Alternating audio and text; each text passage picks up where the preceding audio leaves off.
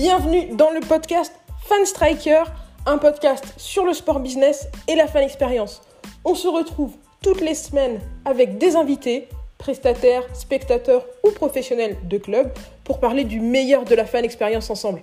Ça commence maintenant.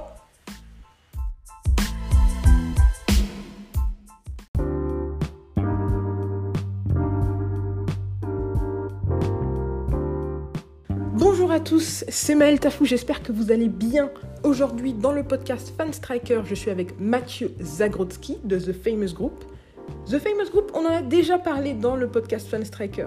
Je vous rappelle, c'est le spécialiste américain des technologies de fan expérience. Donc, quand vous regardez un match de NFL qui a de la réalité mixte, qui a de la réalité augmentée, quand vous regardez un match de NBA qui a du mapping sur le parquet, quand il y a des animations sur les grands écrans en NBA pendant les, temps morts, c'est The Famous Group qui est derrière tout ça.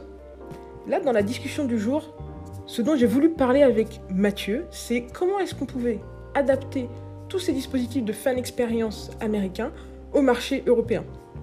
C'est vraiment un débat classique.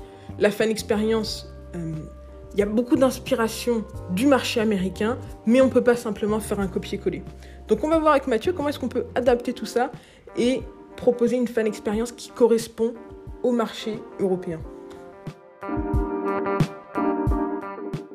Qu'est-ce qui manquerait à nos stades en France, à nos arénas en France, pour accueillir ce type de ce type d'animation? Et est-ce que tu penses que juste apporter, décalquer en quelque sorte ce type d'animation des États-Unis vers la France, ce serait quelque chose d'intéressant Mhm. en réalité?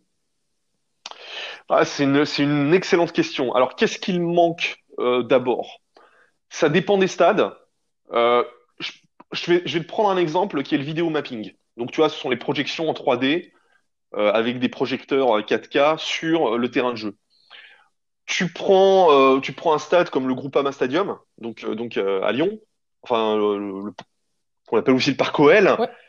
Au niveau de euh, la qualité de l'éclairage, de la sono, euh, de la capacité en fait à éteindre et rallumer la lumière de manière instantanée, parce qu'en fait il faut de l'éclairage LED, tout est nickel. On peut faire quelque chose euh, de, de, de- on pourrait y faire quelque chose de totalement, euh, totalement haut de gamme, euh, qui n'aurait strictement rien à envier au stade, enfin au, au show auquel on peut assister en Amérique du Nord, enfin aux États-Unis principalement. Donc, t'as, des stades, et puis tous ces stades récents, euh, je dirais euh, Bordeaux, euh, Lille, Nice, qui ont été un peu conçus de la même façon, ils ont de l'éclairage récent, ils ont une bonne sono. On peut faire quelque chose, on peut faire quelque chose de tout à fait, de tout à fait bien. Le principal handicap des stades en France aujourd'hui, mais ça vaut pas que pour la France, hein, ça vaut pour beaucoup, beaucoup de pays européens, c'est évidemment la taille des écrans, qui parfois, alors, ce sont des choix parce qu'on a euh, on a voulu mettre plus de sièges euh, au détriment des écrans, ou on n'a pas vu l'intérêt euh, de mettre des écrans vraiment, vraiment géants. Donc c'est sûr que je vais pas citer de stade pour, critiquer, pour critiquer personne, mais tu prends quelque chose comme la cérémonie d'ouverture du Super Bowl et tu le mets dans certains stades en France, ça aurait, pour les spectateurs à l'intérieur, là où à Miami ça avait vraiment de la gueule, ça aurait en fait assez peu d'intérêt. Euh, donc voilà la limitation aujourd'hui. Ensuite, est-ce que euh, est-ce que ça a un intérêt? Est-ce que c'est faisable? Euh, est-ce que ça prendrait? Moi, j'ai une position assez médiane, euh, assez médiane là-dessus. Moi, à la base, je suis un fan de, encore une fois, je suis un fan de foot européen. J'ai fréquenté euh, une tribune ultra pendant de très très longues années de ma de ma vie. Quand euh, je suis dans, euh, je visite une ville ou une ville à l'étranger, euh, ben je m'informe généralement. euh, Est-ce qu'il y a un match euh, que je pourrais aller voir? Et si je peux aller en virage, c'est encore mieux. Donc tout ça pour dire que moi, je suis très très imprégné, voilà, de la culture du sport populaire. Et je sais très bien que tu vas pas faire apprécier un show de réalité mixte ou de vidéo mapping à des ultras qui sont très attachés à leur culture, euh, du tifo, du chant, euh, et ce que je respecte totalement et ce que j'adore par ailleurs. Mais je pense qu'en fait, dans un stade, il y a de la place pour tout, parce que tu as une population qui est très très variée. Tu as, effectivement les ultras, mais tu as aussi ben, des familles euh, qui sont là avec leurs enfants. Tu as ben, des clients, enfin des comment dire, ouais, des clients ou des gens du monde des affaires dans les loges. Il y a aussi cette dimension-là qu'il faut pas oublier dans les dans les stades. Ça ça existe. Tu as des spectateurs lambda qui vont voir un match par curiosité ou ils aiment bien le foot et ils se disent bah tiens je vais aller voir tel match euh, pour voir l'ambiance dans le stade. Et je pense que eux, euh, ces personnes-là, ça, euh, ça, ça les intéresserait d'avoir quelque chose d'un peu différent et d'innovant. Je vais là encore, je vais donner un exemple très concret. Moi, j'ai assisté au à Lyon PSG justement au Parc OL il y a, il y a un an maintenant. Et t'as eu, as eu un, un, un, un show de son et lumière avant l'entrée des joueurs, qui a, duré, qui a duré quelques minutes, avec des lasers, euh, des feux d'artifice, euh, la musique et tout. C'était très chouette, c'était très bien fait. Et après ça, tu as eu ben, le, le haou des, des, des, des, supporters de Lyon, enfin des, des Lyon, il y a eu le tifo, et on est repassé en fait à une configuration euh, classique, j'ai envie de dire, d'entrée de joueurs dans un match de foot. Donc mon, mon propos ici est de dire que l'un n'empêche pas l'autre. Euh, ces différentes cultures, elles peuvent coexister, et tu as des temps différents. Et de toute façon, ce sera jamais comme aux États-Unis, pour deux raisons principales. La, première, c'est que euh, bah, la culture des, fans n'est pas la même.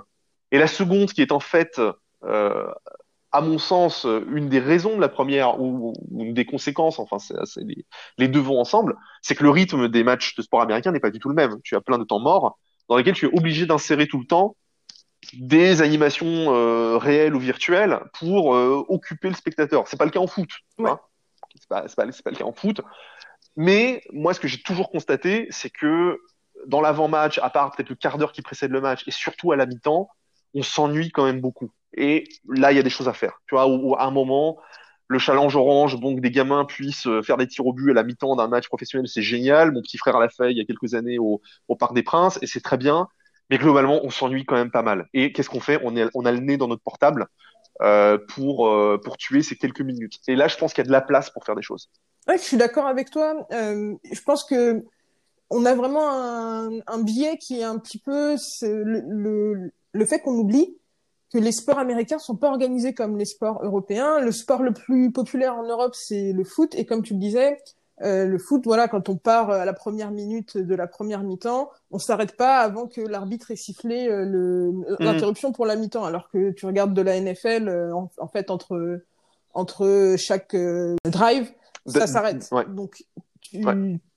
as forcément du temps pour, pour meubler. Cependant, vous faites quand même de la, de la MLS euh, aux États-Unis. Donc, qu'est-ce que vous proposez en, en MLS et est-ce que tu penses que c'est pertinent de le proposer en Europe? Même chose, vous proposez des choses en NBA. Est-ce qu'il y a des mmh. choses qui peuvent être euh, réadaptées pour les ligues de basketball en Europe?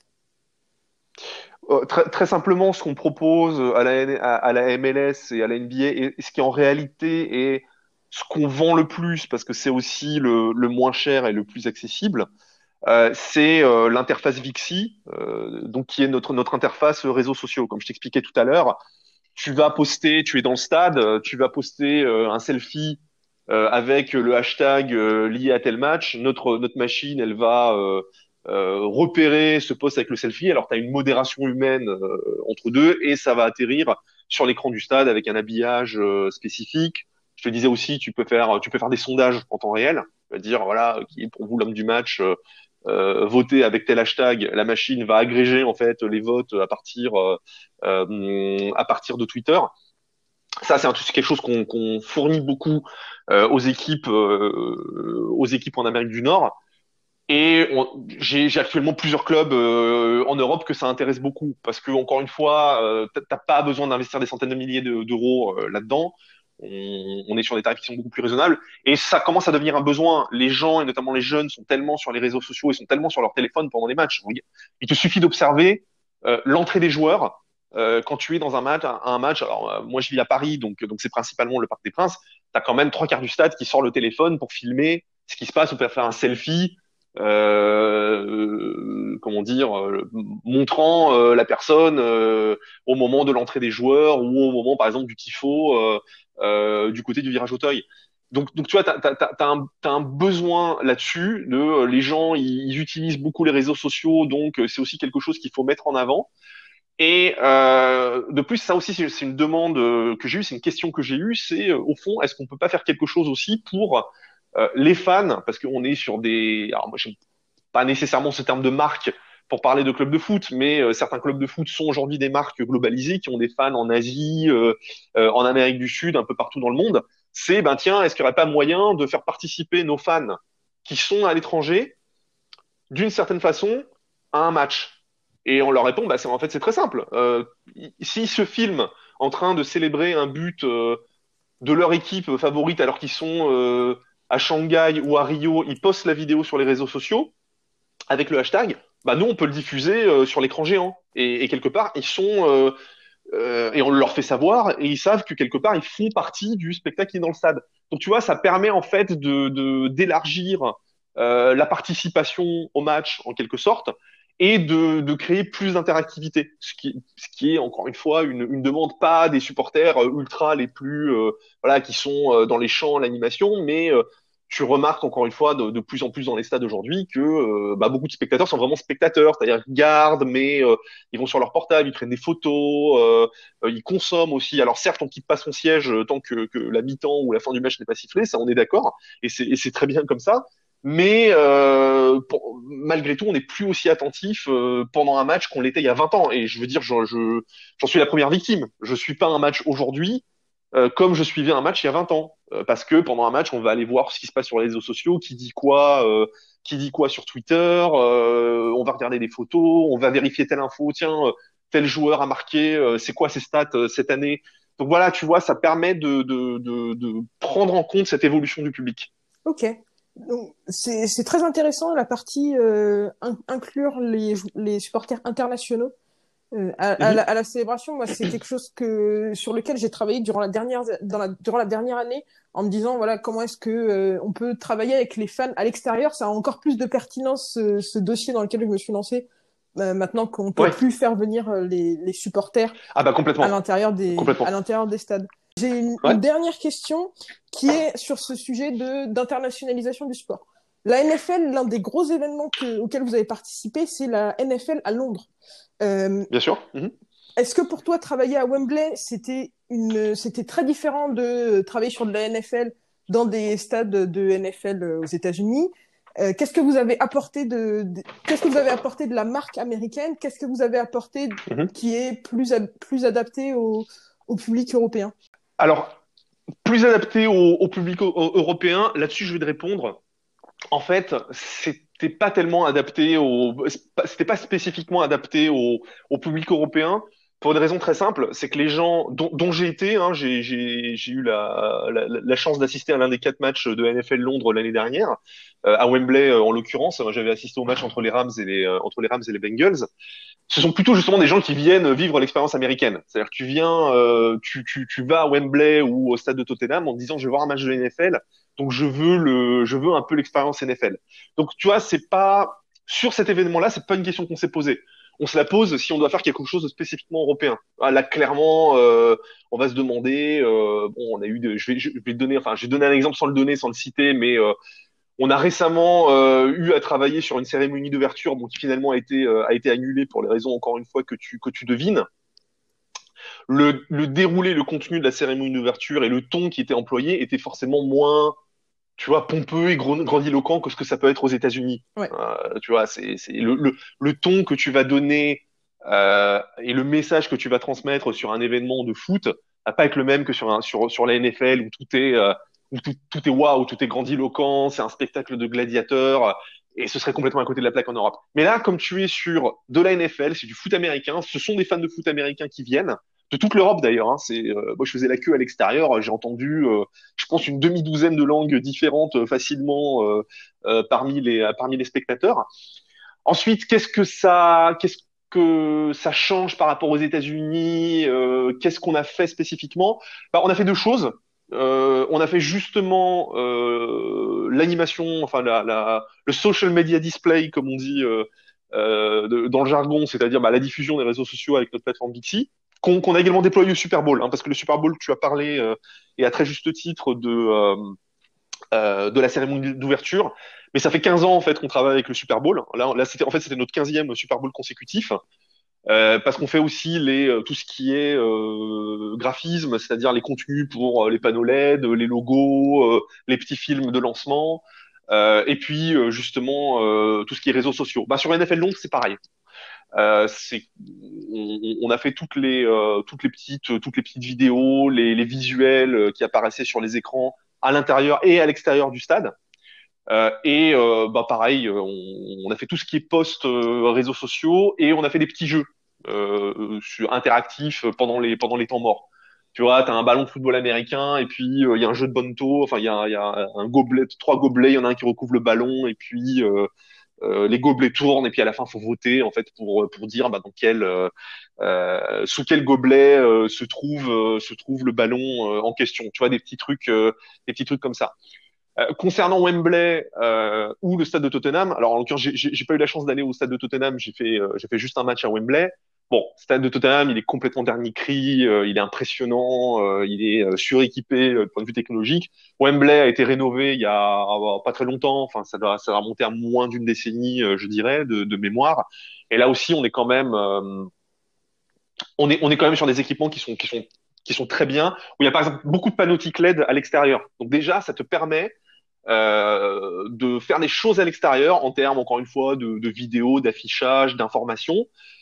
Euh, ce qui fait que euh, dès que tu descends du métro, ce que, j'ai fait, hein, euh, où tu as euh, allez, 600, 600, 600, 700 mètres de marche jusqu'au stade, tu es déjà dans l'ambiance. Tu vois, as déjà cette espèce d'environnement où tu es immergé dans, l'expérience NFL.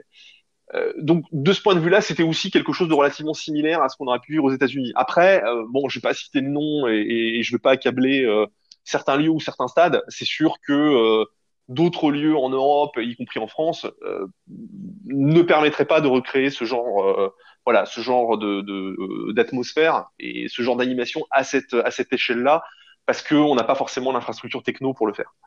Donc, le meilleur stade pour toi en Europe pour le moment, si tu devais en encenser un? Je, suis loin de tous de tous les avoir faits. Euh, alors après, ça dépend. Tu, tu, tu, veux dire du point de vue euh, fan expérience techno, du point de vue ambiance. Euh, fan expérience techno. Première fan expérience. Oh, je pense que celui, je l'ai pas fait encore une fois, mais de ce que j'ai vu, celui de Tottenham a l'air assez incroyable. Alors je devais euh, participer à la, la, International Sports Conference au mois de juin qui devait s'y tenir, donc j'étais très très excité en me disant, même si c'est pas un match, euh, ça se passe dans l'enceinte du stade, je vais pouvoir voir à quoi ça ressemble. Mais bon, malheureusement, ça a été, euh, ça a été reporté euh, à l'année prochaine.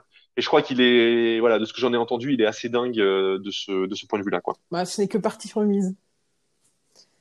C'est que partie remise, ouais. Et bon, voilà, je, je, je croise les doigts et j'attends impatiemment, mais comme tout le monde que les stades rouvrent parce que j'aimerais bien aussi y faire euh, y faire un match. Ça doit ça doit être ça doit être euh, quelque chose de ce point de vue-là en tout cas. Bah, c'est une transition parfaite pour la partie suivante où bien sûr on va se mhm. pencher sur euh, ce que vous avez prévu pour la saison prochaine et les dispositifs que vous avez mis en place suite au début de la crise sanitaire du, du, coronavirus. Bah, merci beaucoup en tout cas pour toutes tes réponses.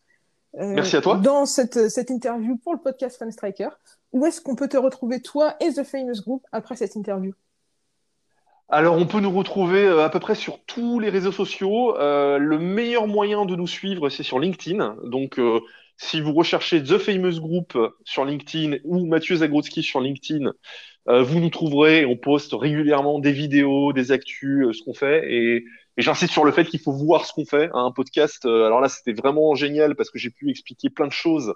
Et, euh, merci vraiment de, nous donner l'opportunité de parler aussi longuement euh, de ce qu'on fait. Mais moi, j'invite les auditeurs à voir ce qu'on produit et encore une fois sur aller sur LinkedIn on s'est alimenté quotidiennement ouais bien sûr on va checker tout ça on va mettre tous les liens dans la description du podcast et comme d'habitude le podcast va être accompagné d'un article dans lequel il y aura toutes les mhm. illustrations, les vidéos, euh, tout ce dont on a parlé pendant le pendant l'interview avec les illustrations de euh, ce que c'est de la réalité mixte euh, au stade des Ravens, ce que c'est la réalité mhm. mixte au Super Bowl. Donc j'invite tous les auditeurs à aller faire un tour sur notre site fanstriker.com pour voir tout ça et accompagner accompagner cette interview.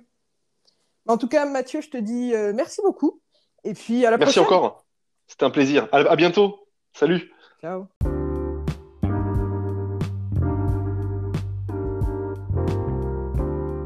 Merci à vous de nous avoir rejoints pour ce podcast. Comme d'habitude, si vous voulez aller plus loin sur les sujets dont on a parlé, je vous ai mis plein de liens dans la description. N'hésitez pas à réagir à l'épisode d'aujourd'hui en nous laissant des messages sur l'application Encore. Ça s'écrit A-N-C-H-O-R. Vous pouvez laisser des petits messages audio qu'on pourra intégrer dans les épisodes suivants. Vous pouvez aussi venir discuter avec nous sur les réseaux sociaux de Fanstriker, que ce soit sur LinkedIn, sur YouTube, sur Twitter, sur Facebook ou sur Instagram on est présent à fanstriker. Bien sûr, vous pouvez aussi visiter notre site internet fanstriker.com.